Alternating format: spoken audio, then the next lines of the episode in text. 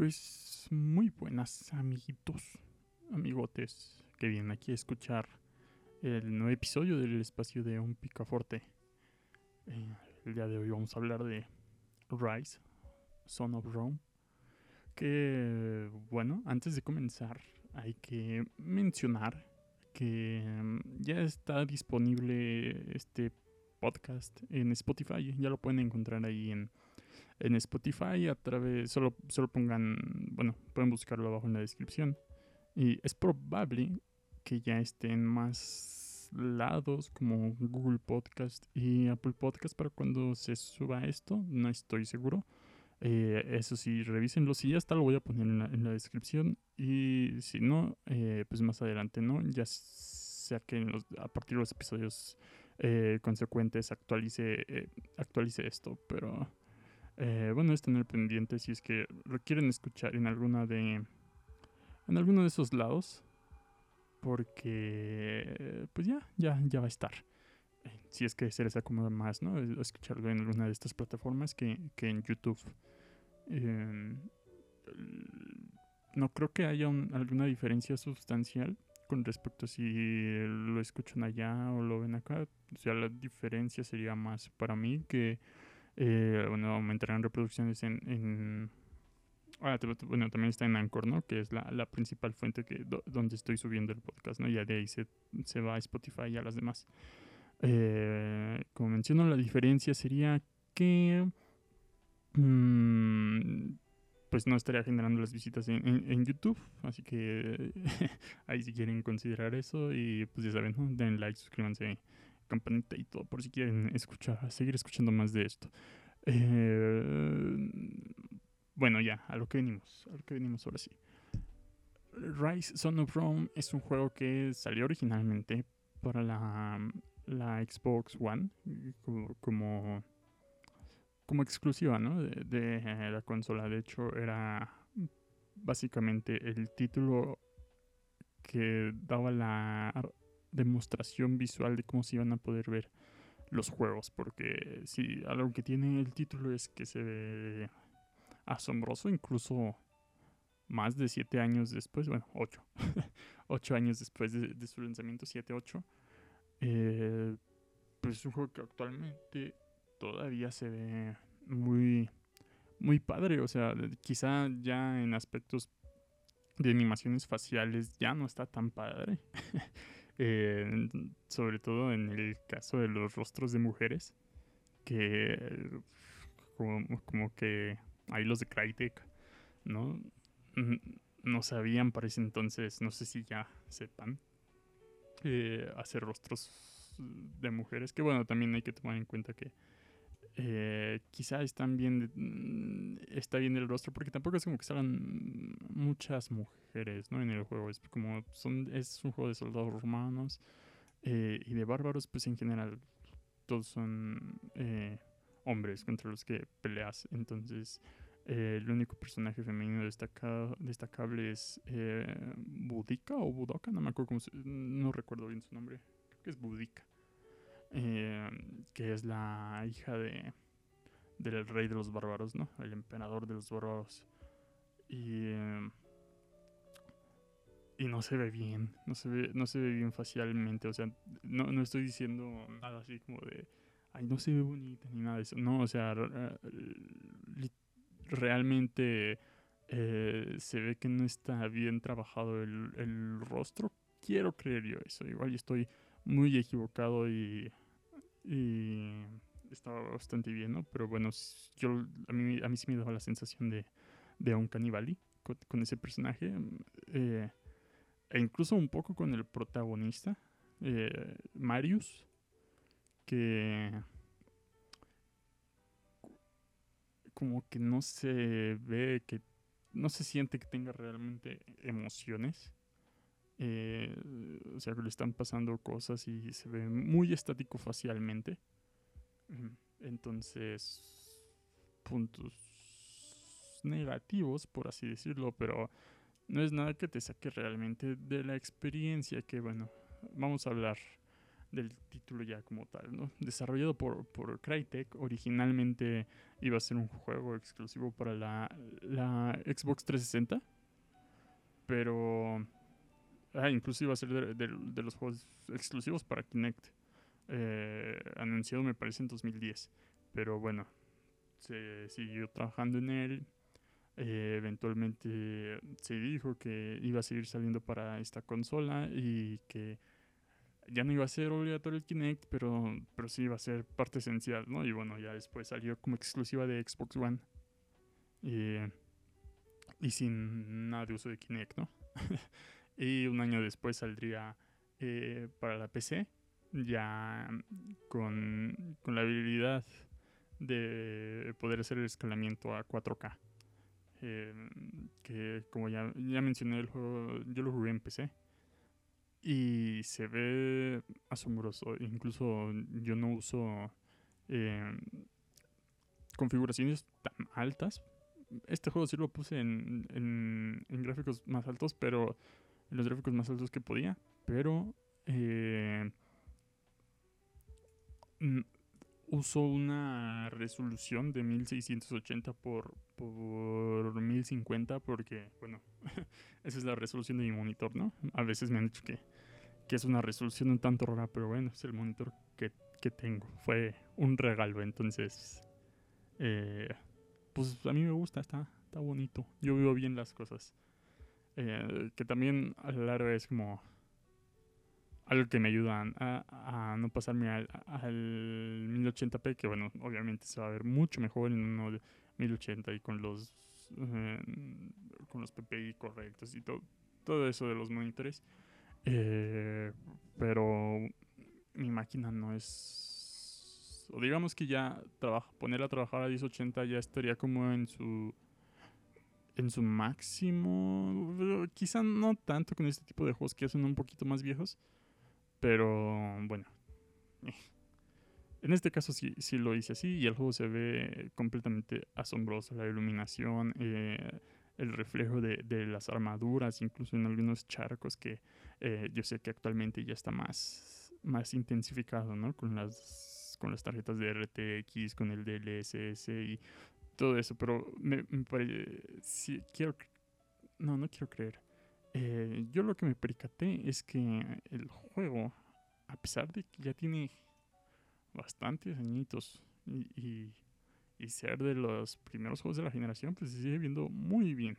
No estoy diciendo que se vea a niveles Last of Us 2 porque The Last of Us parte 2 pues sí no es como eh, uno de los estándares gráficos de la generación pasada incluso medio actuales. Entonces, eh, pues sí, este, eh, ni, se diga Demon Souls, ¿no? Entonces, eh, pues visualmente es una obra que hay que verse porque está muy bien trabajado. No estoy tan seguro que, que también esté representado históricamente, pero por, con lo poco que yo sé, y, que he visto en diferentes eh, medios de entretenimiento, sobre todo en películas claramente, eh, de cómo representan eh, esta época de los romanos, de Roma, pues está muy bien hecha.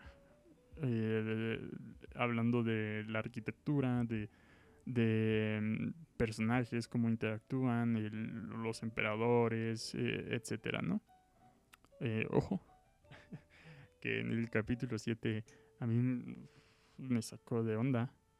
Porque yo estaba acá bien tranquilo y de repente eh, escenas de, de, coito, ¿no? Y bustos de mujeres así como, ay, ¿qué pedo? ¿Qué está pasando? Y, o sea, dentro de la historia tiene sentido.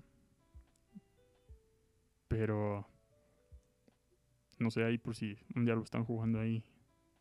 O si, si deciden jugarlo y están con familia. Ojo con el episodio 7 está, hay familia cerca, los pueden cachar viendo viendo ese tipo de cosas, ¿no? Y sobre todo porque está bien, no, no raro, pero está curioso como, como esto está como en un montaje, ¿no? Mientras Marius está, eh, es, es spoiler entre comillas, porque no es como que una gran información lo que voy a decir ahorita, eh, está como haciéndose una nueva armadura Y dentro de los montajes, pues hay, hay estas escenas picantes. Pero bueno, pasando ya a cuestiones de la historia. Eh, es una historia bastante sencilla, a pesar de que quizá pudo haber sido más eh, elaborada eh, con la ambientación que, tenía, ¿no? Con la representación histórica que tenía, pero lo que hicieron funciona. Pudo haber sido quizá un poquito más corto y darle más emoción, porque como ya mencioné, el, el, protagonista a veces como que no te la crees tanto, como que como que se siente que todo, todo el rato está eh, con el mismo sentimiento más allá de cuando se pone a gritar, ¿no? Y un poquito al, ya rumbo al final del juego que, bueno, es como de la... cuando descubre cierta verdad. Pero bueno, Marius es un, un centurión, bueno, acaba de ser... Eh, pues no sé si elegido como, más bien, acaba de ascender a, centurión, que y pues está muy orgulloso de ello, ¿no? Porque su padre eh, también alguna vez lo fue y fue de los, de los mejores centuriones que, que pudo haber dentro de, del ejército de Roma. Y eh, pues ya, ¿no? Vemos, eh, vemos que, que, Marius está ahí en un, combate, que es, bueno, es la parte del tutorial. Está en un combate bastante mm, turbulento, se ve. Y por qué los bárbaros quieren entrar a, la, a las puertas, ¿no? Donde está el emperador. Eh, porque, bueno, los bárbaros están atacando a Roma porque Yolo, al menos así parece, ¿no? Porque ejércitos, claramente. Y, em, bueno, dentro de, de esta primera misión tienes que ayudar al emperador a escapar. Y entonces ahí es donde el emperador te pregunta, ¿quién eres tú? Y la historia se va a desarrollar a través de flashbacks. Eh, es básicamente contarte eh, por qué el protagonista llegó hasta, hasta donde está el emperador. Que bueno, eh, las razones por las que está ahí es porque al momento en el que eligieron a, Marius como centurión, pues él va con, con, su papá, ¿no? A decirle, mira, ya, ya estoy casi a tu nivel, ¿no? Ya, ya soy lo que tú alguna vez fuiste.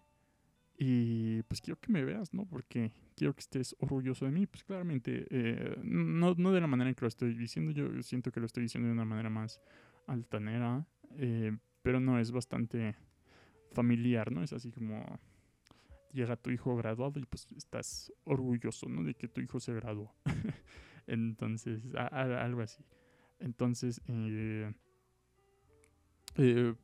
pues ya no, incluso se ponen ahí a practicar, pero pues empiezan a atacar Roma y los, los bárbaros terminan matando a, a, la mamá y a la hermana de Marius en, esos momentos, entonces pues ya no se dirigen a, a, combatir contra estos bárbaros y muchos combates y también matan al papá de Marius. Marius muy enojado quiere venganza. Y un, comandante de, de, Roma eh, pues le dice, pues yo, yo te prometo la venganza que quieres, pero únete acá con nosotros, ¿no? Que bueno, es para darle un poquito más de, de importancia a Marius. Y ya pasa el tiempo eh, y pues se van a, otra misión en la que van en un barco, pero los interceptan los bárbaros. Eh, barco queda, los barcos quedan todos, todos rotos ahí a la orilla del mar y pues Marius eh, demuestra el gran líder que puede ser. Y ahí es donde ya realmente lo ascienden a, a ser la mano derecha del, otro comandante, ¿no? Ven que él puede, él, puede ser muy, muy piola para el ejército de Roma. Y, y pues ya, ¿no? Básicamente, lo, demás de la historia es buscar a los bárbaros, encontrar a los bárbaros, darte cuenta que hay más cosas eh, detrás, como Eh, no, no, sé cómo, o, sea, en el juego los llamaban así como minotauros, por alguna razón, pero no eran minotauros. Eran como salvajes, gente salvaje, que mataban y, mataban y, y encarcelaban eh, a las distintas gentes que, que, llegaran ahí a su pueblo. Y ahí se encontraba uno de los hijos de, del emperador, ¿no? Entonces por eso van y lo, lo rescatan, eh, etc, etc, ¿no? Porque creían que, que lo tenían eh, los bárbaros, pero... Pero en algún punto sí lo tuvieron los bárbaros, pero se los quitaron los, los estos hombres salvajes, ¿no? Los minotauros. No recuerdo bien cómo los llamaban. O sea, me acuerdo que, que el jefe que hay que derrotar es el, cual te dice, ¿no? Derrotan al jefe de los al jefe minotauro. Pero son salvajes. Me recordó un poquito a toda esa parte de los salvajes me recordó un tanto a a Hellblade, Senua Sacrifice, que bueno, es otro de los títulos que que hablaré aquí en, en el espacio de, de un picaporte, pero todo a su tiempo, ¿verdad?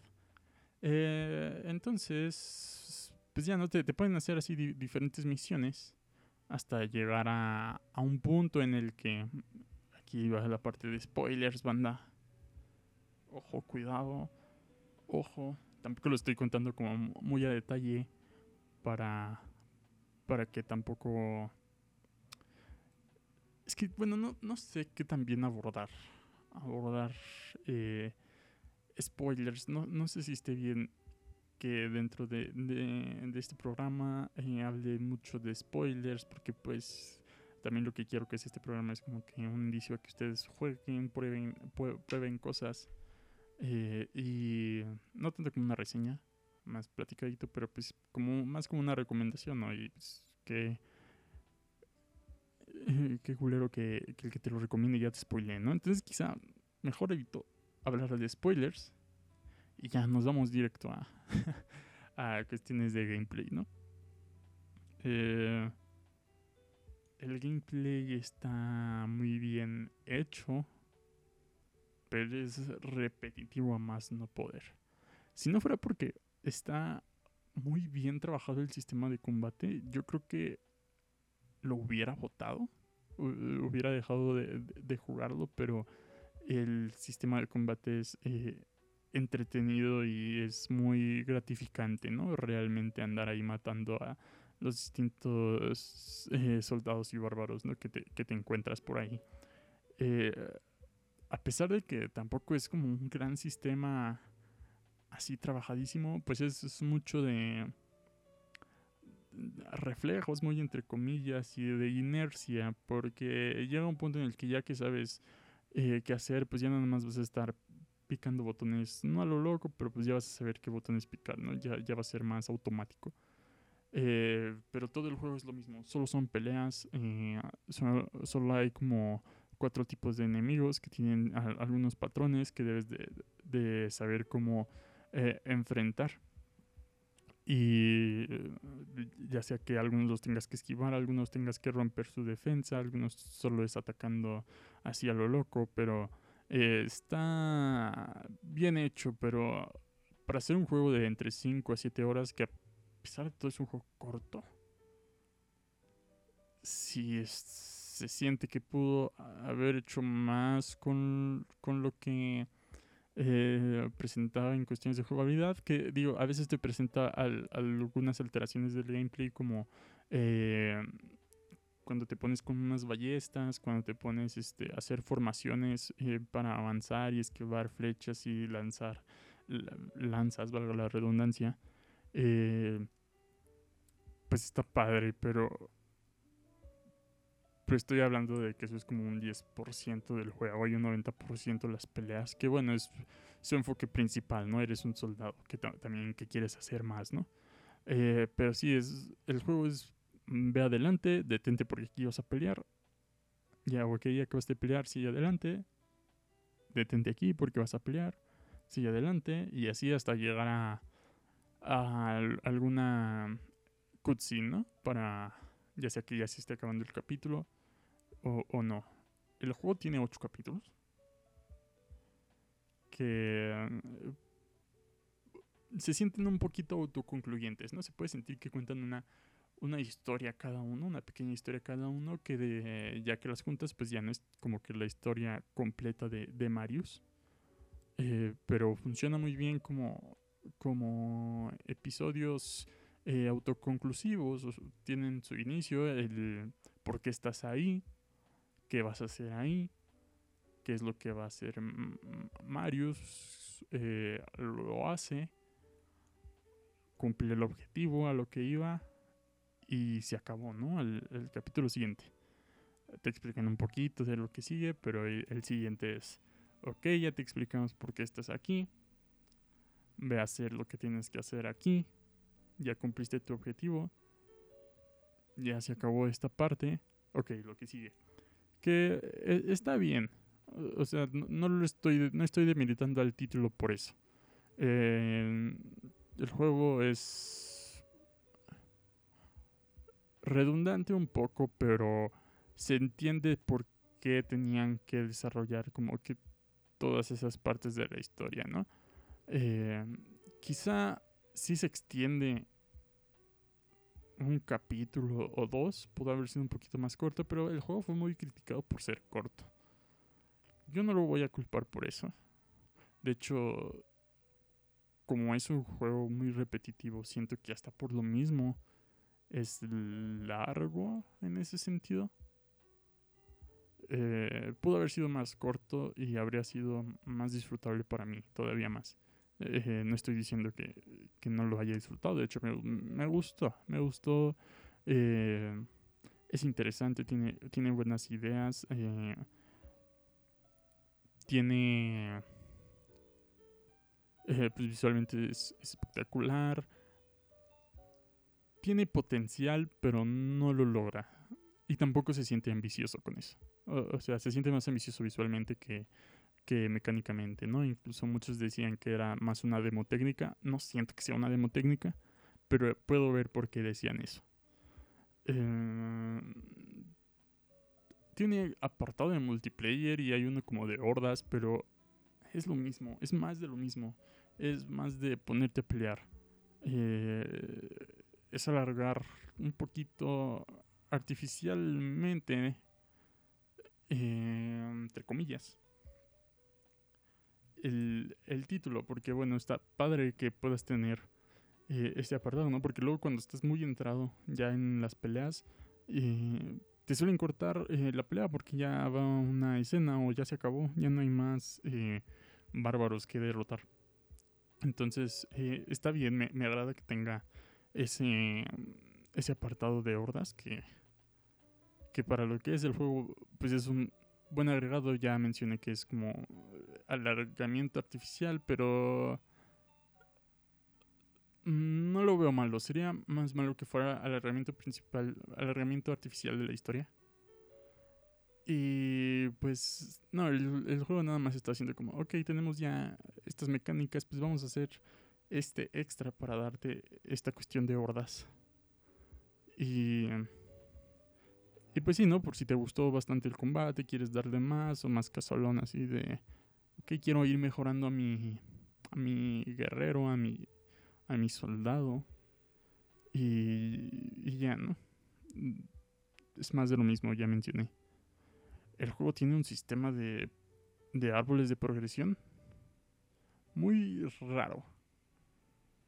Porque no se sienten cambios verdaderos cuando cuando vas eh, desbloqueando, comprando eh, más habilidades o mejoras de habilidad. Eh, más allá de, aumentar la barra de vida, ¿no? Entonces, no sé, siento que no era necesario que tuviera este tipo de, de cosas, por lo mismo de que no se siente un cambio real, pero puedo ver por qué, no es como para hacerlo ver eh, como un juego más complejo, ¿no? Como para hacer ver que tienes más opciones de estilos de combate que sinceramente yo no lo noté para nada. Quizá ustedes sí, pero no, yo no lo vi.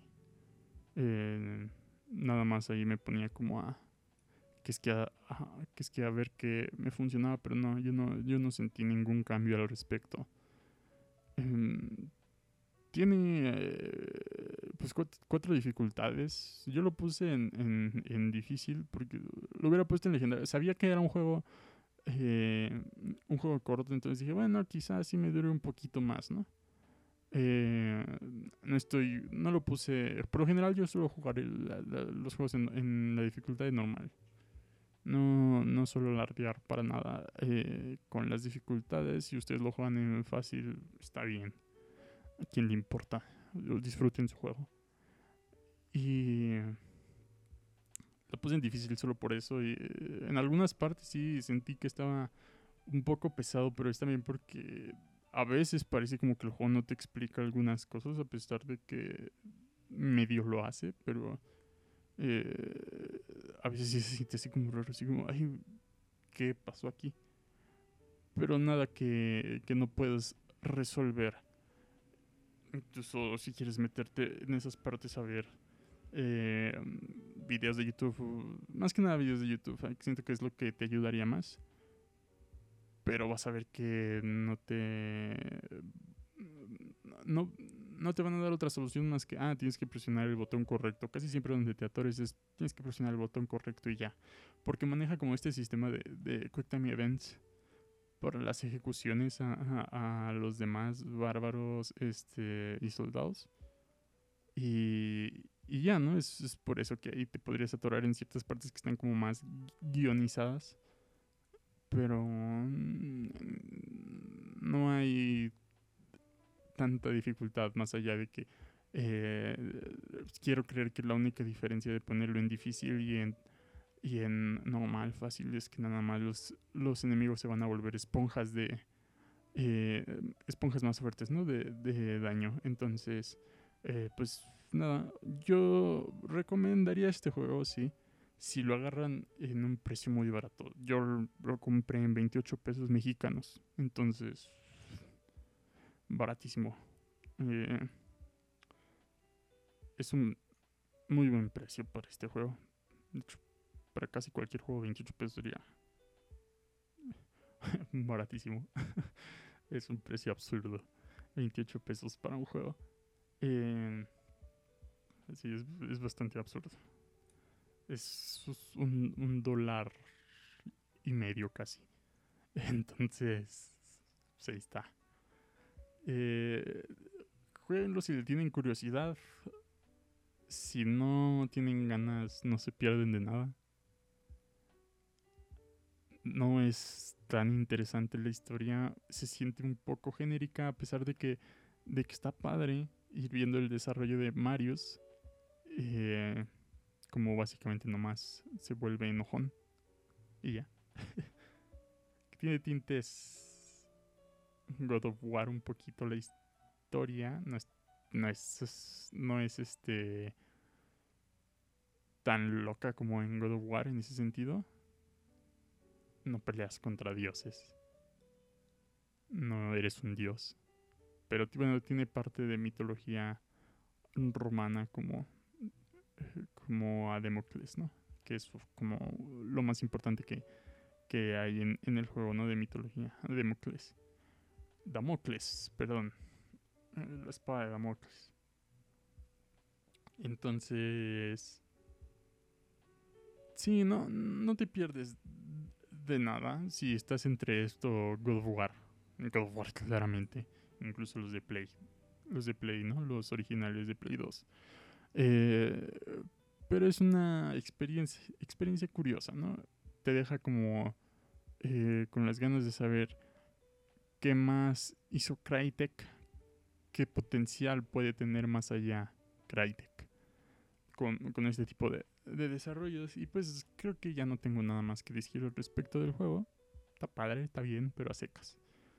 Eh, no, es, no es destacable más allá de lo visualmente, ¿no? Y sobre todo para la época. Pues gracias por haber escuchado esta iteración de, del espacio de, de un picaforte.